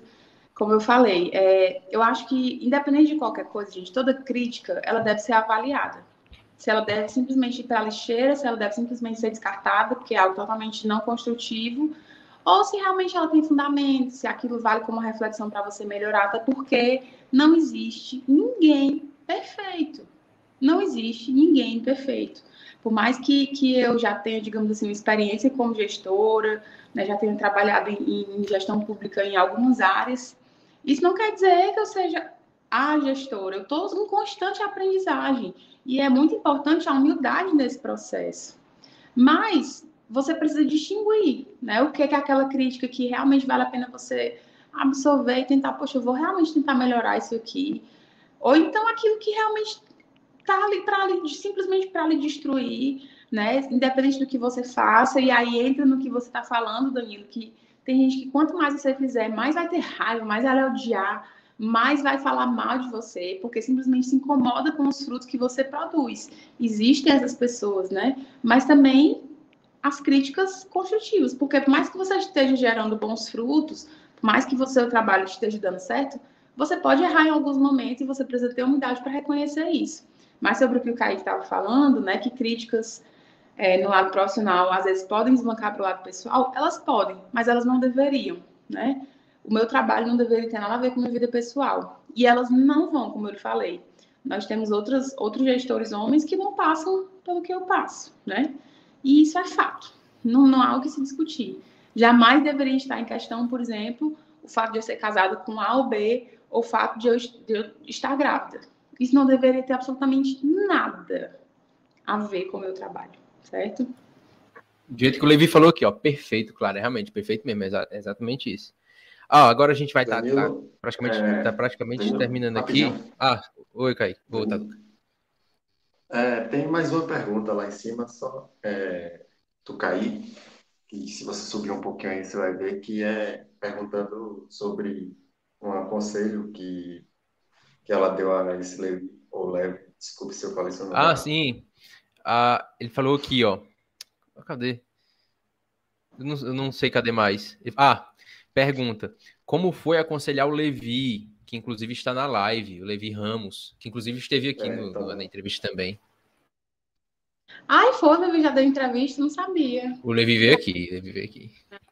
Pronto, o Levi, na verdade, o Levi é um querido, né, que se aproximou de mim já, já tem um tempo. Na verdade, eu conheço o Levi desde criança. Ele estudou na mesma escola que eu estudei no ensino fundamental, na Maria Vidal Marques, lá no Bonfim. Apesar de ser palmaciano, estudava lá em Pacuti. E conhecia já a mãe dele, né? Nossas, nossas mães se conheciam. Então, é, uma, é um menino, digamos, que eu conheci já há muito tempo. E, e, a gente se aproximou muito nesse período que ele estudou em Palmácia, na EP, né, aqui em Palmácia. A gente se aproximou bastante. E a gente sempre trocava muitas ideias, principalmente, assim, quando a gente se aproximou mais, foi quando ele estava nessa fase de escolha do curso que ele ia fazer. Para vocês verem como eu falo, gente, que tem que ser uma escolha realmente muito consciente, porque você pode realmente perder tempo na sua vida eu amo o que eu faço. Eu sou apaixonada pela minha profissão, sabe? Hoje eu digo assim, eu, eu amo muito a odontologia de uma forma integral, sabe? Hoje eu atuo na área cirúrgica, na área de harmonização, mas eu também sou apaixonada pela saúde pública, inclusive eu vivo isso hoje, né, na área pública. Sou completamente apaixonada. Amo a odontologia de forma integral. Se eu não fizesse o que eu faço hoje, eu faria N outras coisas dentro da odontologia. É, e o Levi chegou para mim dizendo que queria fazer odonto simplesmente porque me admirava e, e queria fazer aquilo. E aí eu disse, tá, mas qual é a tua outra motivação para fazer odontologia? O que que tu conhece da odontologia? A gente começou a conversar, né? E ele disse que a, a segunda escolha dele seria a medicina. Aí eu, vamos lá, quais são suas motivações? E aí, conversando com ele sobre isso, eu percebi que, na verdade, Tipo, o fato de simplesmente ele querer fazer odontologia porque ele admirava, ele me admirava enquanto profissional, talvez não fosse suficiente para preenchê-lo enquanto profissional no futuro, sabe? E aí eu disse, Levi,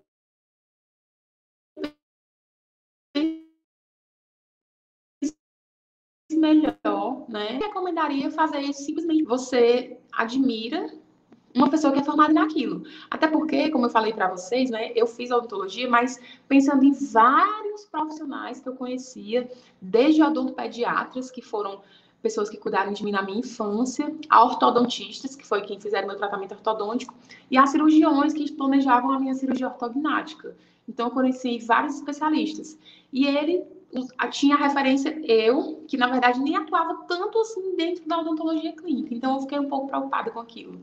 A Alice também tá assistindo, a mãe dele, que eu tenho um carinho muito grande. E aí eu disse, não, Levi, eu acho que não é bem assim, né? Acho que você devia pensar melhor. E aí ele pensou melhor e escolheu a medicina. E foi, e assim, o Levi também tem uma história maravilhosa dentro da é, dessa, dessa carreira dele que está iniciando, né? Mas eu acho que serve de exemplo para muita gente, como eu falei para vocês, a questão do tempo, né? Ele se inscreveu a primeira vez é, em medicina em Sobral e usou o sistema de cotas.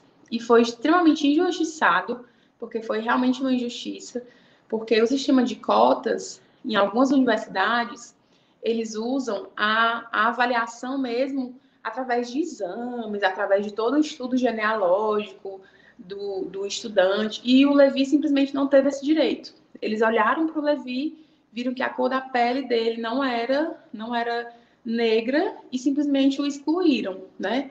Enquanto, na verdade, a mãe dele é a única pessoa branca, digamos assim, dentro da família da, dela, né? Todos os outros é, são da cor negra e o pai dele da família toda também. Então, o que é que, que influencia, pelo menos ao meu ver, o que é que deveria influenciar o fato de você ser considerado ou não cotista nessa área?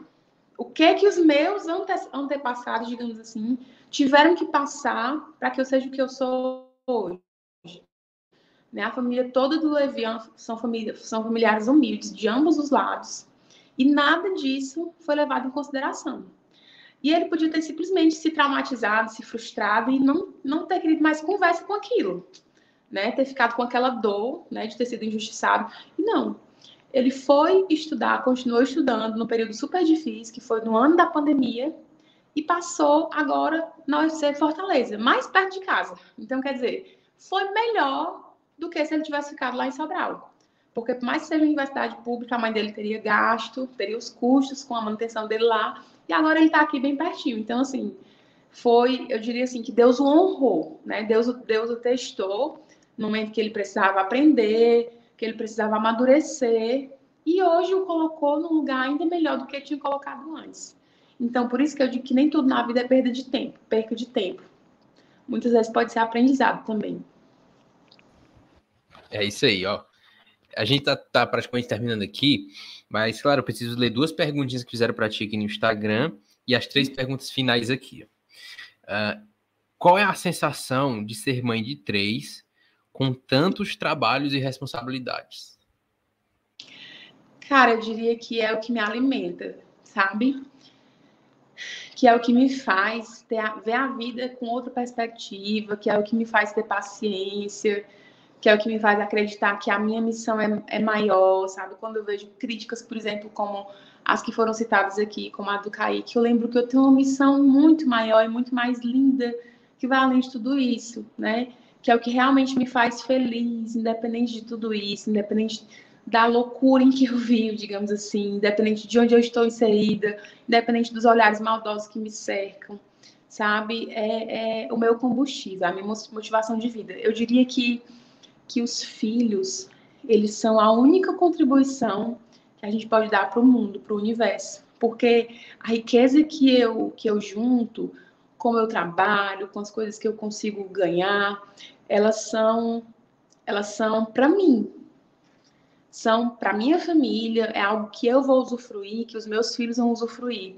Mas aquela semente que eu planto no caráter dos meus filhos, na criação deles, com o objetivo de tornar as pessoas do bem pessoas melhores, é a semente que eu deixo para o universo, de pessoas melhores para o futuro, de indivíduos amados, de indivíduos bem educados, de indivíduos que vão transformar aquele mundo melhor de alguma forma. Então, eu diria que a única contribuição, né, realmente preciosa que você pode deixar para o mundo, que o seu dinheiro não compra, que o seu dinheiro não pode deixar. Existem muitas coisas que o dinheiro pode fazer. E a criação dos filhos, apesar de realmente ser algo caro, que filho não é barato, mas o que está envolvido principalmente é a dedicação de que você tem de, de, de tempo, né, de, de, de mente, de saúde mental, de disponibilidade. Então, realmente é um grande desafio, né, trabalhar com tantas coisas e ser mãe de três. Mas eu diria que eu aprendi, graças aos meus filhos, a separar, a priorizar as coisas eles que me ensinaram. Eu tenho que ter o tempo dos meus filhos, e esse tempo dos meus filhos não está relacionado só a tempo é, no dia a dia, mas também, por exemplo, a gente está agora, nesse momento, eu e meu marido, a gente está reformando nossa casa. E as nossas prioridades são para a infância deles, sabe? Tem várias coisas que eu gostaria de ter na minha casa que eu não vou ter, tanto por questões financeiras, por questões de espaço, porque eu estou preferindo colocar coisas para os meus filhos, porque eu entendo que nesse momento é, é, a fase deles. Daqui 10 anos eu posso falar em casa de novo e pensar só em mim, porque eles não vão ser mais crianças. Mas hoje o foco é eles. Então, foi com eles que eu aprendi a separar prioridades.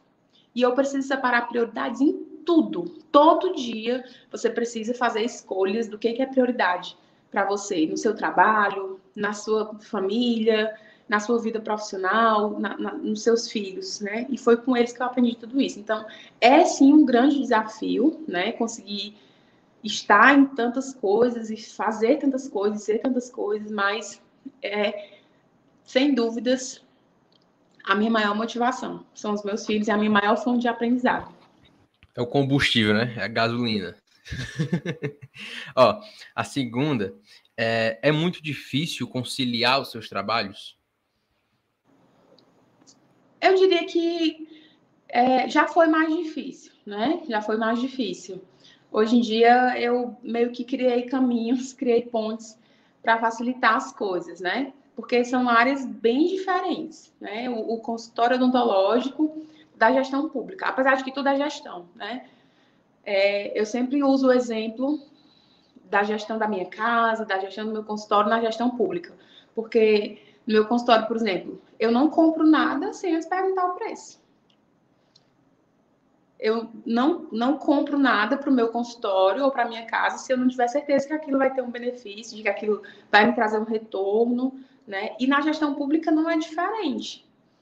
Porque às vezes você acha que, tipo, ah, o dinheiro é público, o dinheiro não é meu, eu vou usar de qualquer jeito, eu vou aplicar de qualquer jeito. Não, de forma nenhuma. É, é não só o dinheiro seu, mas dinheiro do povo, então tem que ter muita responsabilidade e muita consciência nessa tomada de decisões. Será que aquilo realmente vai ter um benefício? Será que o custo-benefício daquilo realmente vale a pena? Que, no caso, não eu, né? Porque não estou falando do meu consultório, mas as pessoas que, que deveriam se beneficiar com aquela aplicação daquele recurso, elas realmente vão se beneficiar com aquilo. Né? Então, são, um acaba realmente me ajudando no outro, mas já foi mais difícil conciliar. Hoje em dia, eu diria que eu criei caminhos, porque é, no passado, né, quando eu fui secretária de saúde, eu abri mão totalmente da minha carreira clínica, digamos assim. E hoje não tem perigo mais de fazer isso. Primeiro porque eu amo realmente, é um alívio para minha mente, porque na gestão pública você sobrecarrega muito a mente, você tem que tomar muitas decisões, é, é, é bem cansativo mentalmente. E ali no meu consultório, apesar de ser muito cansativo fisicamente, né, que eu atendo em pé, então é bem cansativo fisicamente, é ali que eu consigo realmente é, descansar a mente. É um prazer, assim, maravilhoso você realmente levantar a autoestima das pessoas. Então, eu não abro mais mão do meu consultório de forma nenhuma, porque eu sei que ali é a garantia de que eu tenho para onde voltar, independente de qualquer coisa, né? E hoje em dia eu realmente já tenho um nicho de clientes, assim, tudo que, que tipo, se eu não estiver lá no meu consultório, elas vão procurar outra pessoa para fazer. Então, não posso me dar o luxo, digamos assim, o emprego público, gente, ele é hoje, não é amanhã. Nenhuma gestão dura para sempre, né? Então, eu realmente faço outra coisa que aquilo vai ser para o resto da minha vida. A não ser que, que ninguém vai poder tirar de mim o conhecimento, ninguém vai poder tirar de mim as minhas mãos, né? Que são o meu maior instrumento de trabalho. E eu faço questão realmente de manter isso hoje em dia. Não abro mão. Olha, a Thaís Amanda, cheguei, atrasado, mas cheguei aqui, ó. Meu Deus, a live, tá durando tanto tempo que deu tempo até a Thaís chegar. Já teve até chegar, exatamente, papo muito bom. Ó, mas mesmo ela chegando atrasada, chegando atrasada, a gente vai pertinho de terminar. As três últimas perguntas aqui que todo mundo tem medo. Quando o convidado chega aqui, o convidado tem medo, mas é, mas é, é, é bom, né? É bom, essas as perguntas boas. A primeira pergunta é qual é o maior sonho e o maior desejo de Clara Hermínia, né? Qual é o maior desejo, assim, o maior anseio que ela, que ela deseja que é chegar? Essa é a primeira pergunta. Ah, o meu maior sonho, não tem como falar de sonho sem realmente falar da minha família, né? Sem falar dos meus filhos. É conseguir realmente criar meus filhos da forma como eu falei aqui para vocês, né? É, filhos do bem, filhos felizes, filhos amados, de forma que eu chegue, sei lá, nos meus 40, 50 anos, 60 anos, e eu vejo que aqueles indivíduos realmente vão ser boas sementes para o mundo. E isso não é fácil, gente. Parece que é algo automático, não é simplesmente você ter filhos, reproduzir e as coisas vão acontecer naturalmente. Não. Existem tantos produtos ruins, tantos produtos negativos, digamos assim, de pessoas frustradas, de pessoas traumatizadas, porque não tiveram essa boa criação. E eu diria que hoje o meu maior sonho é realmente conseguir ser isso para os meus filhos, junto com meu marido, conseguir realmente criar pessoas felizes, minimamente traumatizadas, digamos assim, porque eu acho que é impossível um ser humano passar pela vida sem algum trauma. Eu acho que isso é natural, ninguém vive numa bolha, né? Mas minimamente traumatizados, é, indivíduos felizes, indivíduos amados, que possam reproduzir isso para o mundo. Sem dúvidas, esse é o maior, meu maior sonho de vida, né? Mas falando enquanto profissional, digamos assim, é, eu realmente tenho o sonho de ser ainda mais reconhecida na minha profissão, né? De conseguir alçar novos voos, ampliar meus horizontes, mas de deixar boas sementes na vida das pessoas enquanto profissional, sabe? Da pessoa é, lembrar de mim no futuro como aquela profissional que, que ela confia, que ela acredita, né, de que fez algo de bom por ela. E isso está tanto dentro da gestão pública quanto dentro da minha carreira clínica na odontologia, por exemplo. Hoje, mesmo com pouco tempo de carreira, né, nas duas áreas, eu sou muito grata quando alguém chega me agradecendo por algo, ou por algo que eu fiz na odontologia, ou por algo que eu fiz como gestora pública. Né? Isso é extremamente gratificante. E eu espero ser ainda mais isso na vida das pessoas, em ambas as profissões, em ambas as áreas que atuo. Show. É, Vitor, por favor, eu gostaria que você ficasse naquela posição que você está, Vitor. Não, um, um zóio grelado aí embaixo aqui, ó. Por que, que você fica assim, cara? Pelo amor de Deus. Você tá cego? Você tá cego, não, cara, cara? Porque eu estou vendo aqui o meu cachorrinho, cara, pra ver se ele não se dana. Ah, claro. Sim, não tem nada a ver. A, segunda, a segunda pergunta, Clara, é qual foi o momento mais difícil é, para ti na, na tua carreira ou pessoal ou profissional, claro, se quiser, se quiser falar, claro, pessoal ou profissional, o momento mais difícil assim que você pensou em desistir ou que deu tava dando tudo errado, mas deu a volta por cima, algo assim que foi complicado. Tô tentando puxar aqui da memória. Mas ó, quando quando na minha carreira, né, pensando assim, na minha profissão mesmo, odontologia, digamos assim, eu lembro de uma vez que eu trabalhava numa clínica privada, que eram essas clínicas populares. Aquilo me marcou demais, como experiência negativa, digamos assim, né? Mas não que eu, que eu tivesse pensado que aquilo era o fim, que eu tivesse pensado em desistir, mas me marcou muito. Eu trabalhava numa clínica dessas popular, que você precisa fazer vários procedimentos para plano de saúde, inclusive, que pagam super barato e que o pior de tudo não é pagar barato para o pro profissional, porque você vai para lá sabendo que você vai, que paga pouco por procedimento, que você vai ter que trabalhar muito. Mas eu me sentia assim, adoecida, porque alguns planos de saúde, por exemplo, você tinha que colocar lá, a pessoa fazer, por exemplo, uma restauração, e se eu, se eu visse lá na hora que tinha outro dente que precisava fazer a restauração, não podia fazer naquele momento, porque o plano não autorizava, só autorizava um, um procedimento por vez. Então, a pessoa tinha que ir lá mil vezes para fazer todo o tratamento dela. Eu achava aquilo assim um absurdo. E eu algumas vezes comentava com o paciente, sabe? Eu disse, poxa, você tem certeza que, que pagar esse plano vale a pena? Porque às vezes não é um valor tão barato. A gente tem a impressão de que ah, plano odontológico não presta porque é muito barato. Às vezes nem é. Às vezes vale a pena a pessoa juntar e fazer realmente todo o tratamento do que ficar pagando um plano desse que está enganando. E eu tentava, assim, ao máximo, não comentar, mas tinha casos assim que era absurdo e que eu acabava comentando com o paciente. E um belo dia, sem, sem conversar comigo antes, sem nenhum aviso, a dona mandou um WhatsApp na época dizendo que, por conta desse meu comportamento, eu estava demitida. Cara, aquilo fez tanta diferença na minha vida, porque eu e não de forma foi muito ruim assim negativamente, foi assim, poxa, você ser demitido assim dessa forma. Eu já passei por muita coisa na minha vida, mas essa me marcou demais, porque eu fiquei eu posso passar fome, mas eu nunca mais vou me submeter a esse tipo de coisa.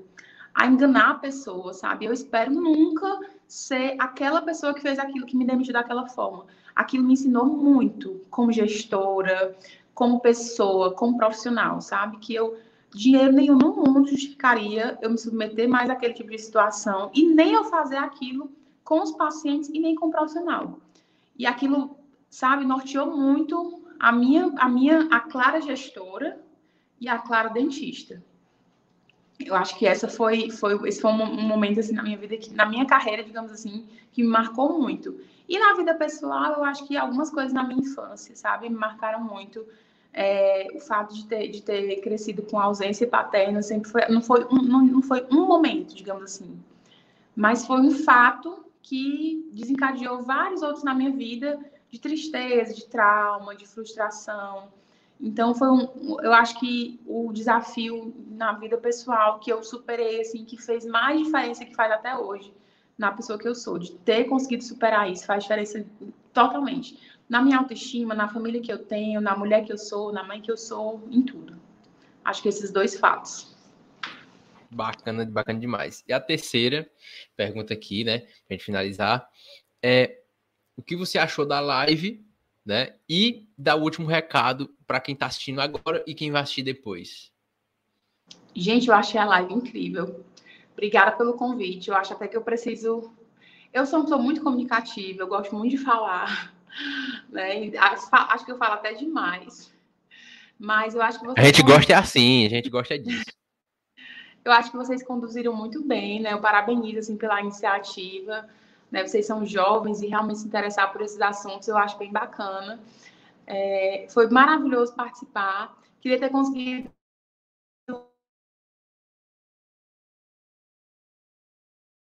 realmente entrar mais cedo, né? mesmo assim, né?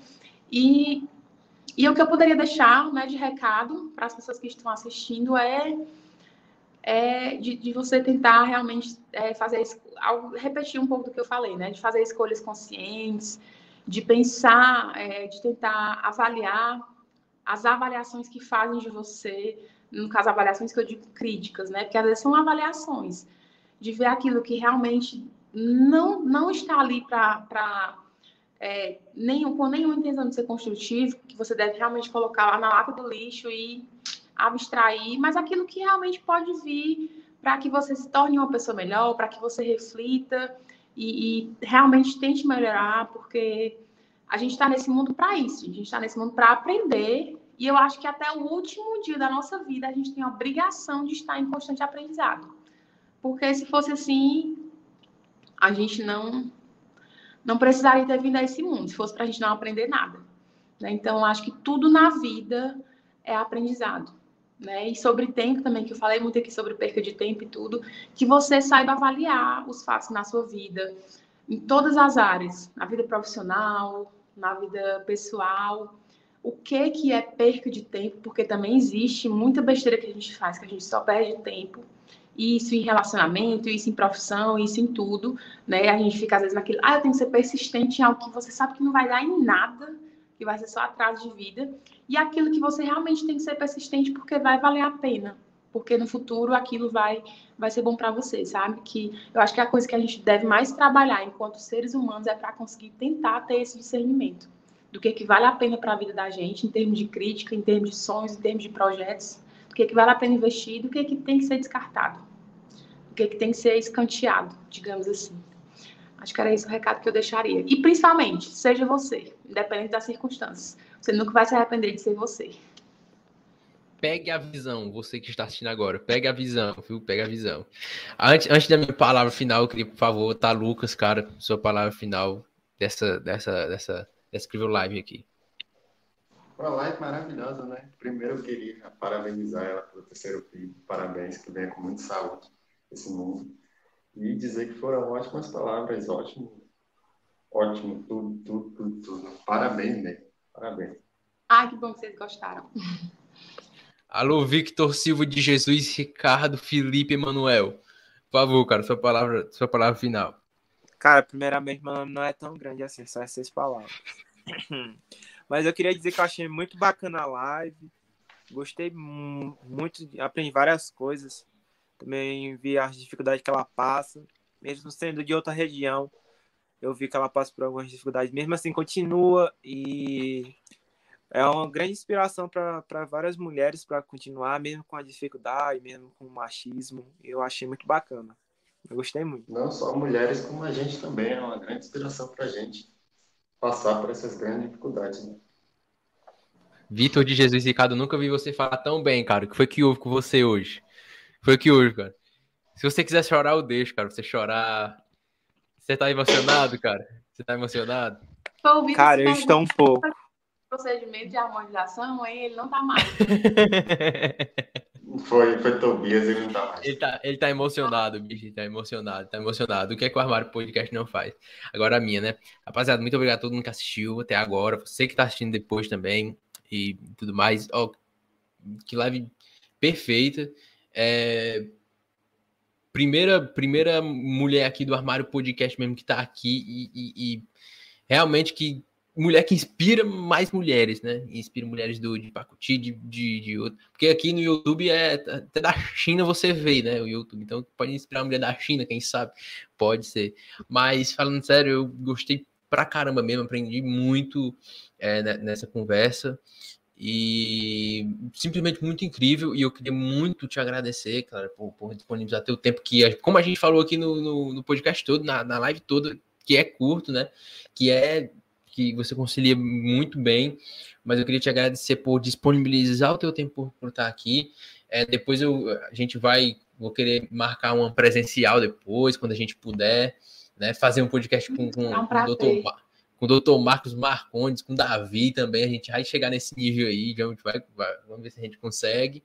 E eu queria te agradecer muito, muito, muito. Prazer, gente, todo mundo gosta de, de dialogar. Daí eles aprovam, pelo menos assim, eu, eu, posso dizer que eu conheço realmente os três de perto, eles aprovam muitas iniciativas como a de vocês. Bem bacana. Então pronto, vamos, vamos conseguir. Ó, o Levi falou aqui no final. Ouvir a Clara é sempre muito aprendizado, tanto para a vida pessoal quanto profissional. Sabe se expressar de forma muito assertiva. E é isso que nós do Armário Podcast gostamos, né? A gente só usa, como é o nome? Usufrui. Sei lá, alguma coisa.